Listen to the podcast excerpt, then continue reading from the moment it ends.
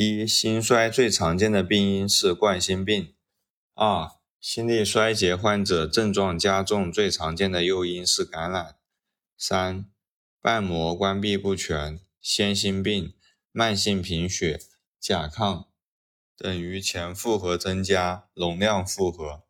四、高血压、主动脉瓣狭窄等于左心室的后负荷、压力负荷。五、肺动脉高压、肺动脉瓣狭窄等于右心室的后负荷、压力负荷。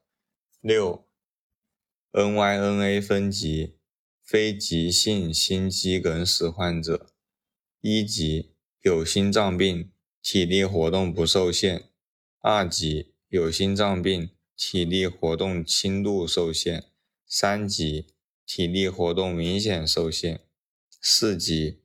休息时就有症状。七，克利伯分级，KILLIP 分级，一级有心脏病，体力活动不受限；二级肺部有湿罗因，范围小于百分之五十的肺野；三级肺部有湿罗因，范围大于百分之五十的肺野。四级休克。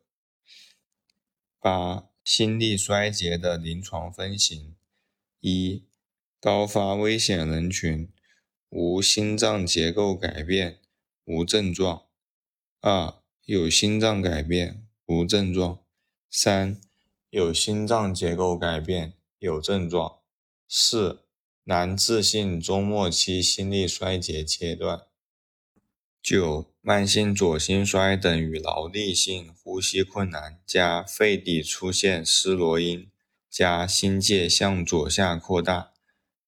十、慢性右心衰等于下肢对称性水肿加肝颈静脉回流增阳性加心界向左扩大。十一、全心衰等于呼吸困难症状好转。加心界向两侧扩大，加下肢水肿，加双肺可闻及施罗因。十二，心衰最常见的失代偿期的体征是奔马率。十三，心衰最常见的典型脉象是交替脉。十四，心衰最有价值的检查是超声心动图 （UCG）。十五。心衰的血液学检查是血浆脑利钠肽 （BNP）。十六，心衰最根本的治疗是控制感染，肺部感染。十七，洋地黄的作用机制是抑制钠钾 ATP 酶。十八，洋地黄的最佳适应症是心力衰竭加心房颤动。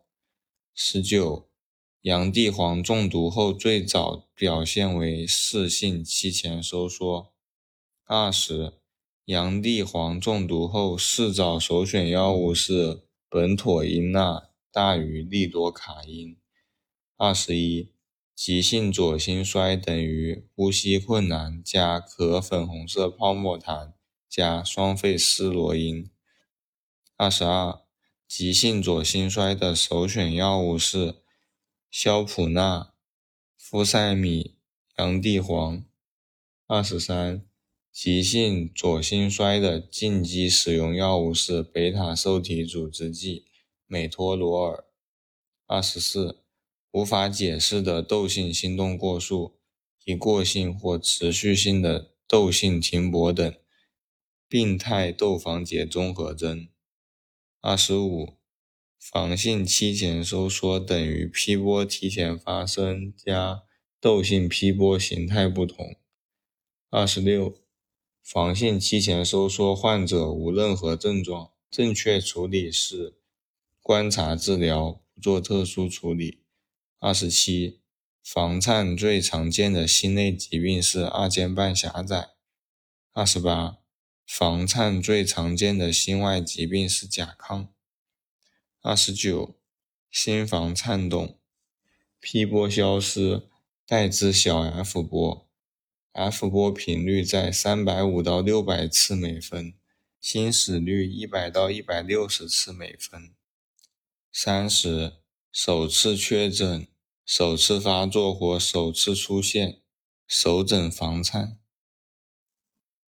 三十一，持续时间小于等于一周，长小于四十八小时，能自行终止，等于阵发性房颤。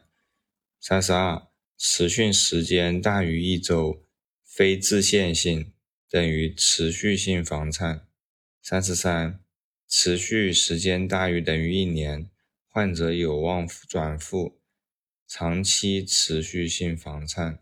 三十四，持续时间大于一年，不能终止或停止后又复发，无转复愿望，等于永久性房颤。三十五，房颤患者加昏迷、头晕等，等于脑栓塞。三十六，房颤患者加腹痛、腹部不适等，等于肠系膜动脉栓塞。三十七，房颤等于第一心音强弱不等加心律绝对不齐加脉短促。三十八，房颤患者控制心室率首选药物是贝塔受体阻滞剂美托罗尔。合并哮喘者选用维拉帕米。三十九，房颤患者控制心室率，要将心室率控制在小于一百一十次每分。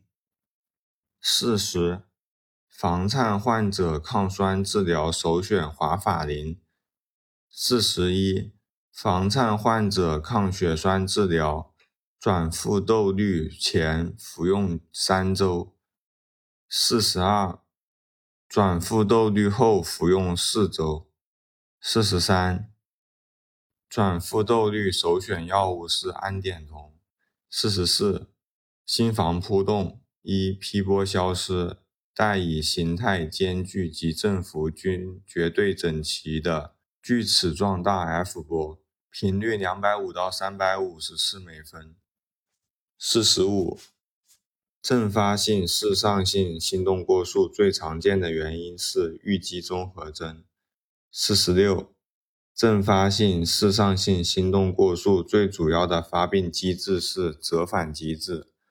四十七，阵发性室上性心动过速等于青年人加突发突止加第一心强弱恒定及心率绝对规则。四十八。阵发性室上性心动过速首选药物是腺苷大于维拉帕米。四十九，室性期前收缩等于提前出现宽大畸形的 QRS 波，期前无 P 波。五十，心电图显示心室夺获及室性融合波，室性心动过速。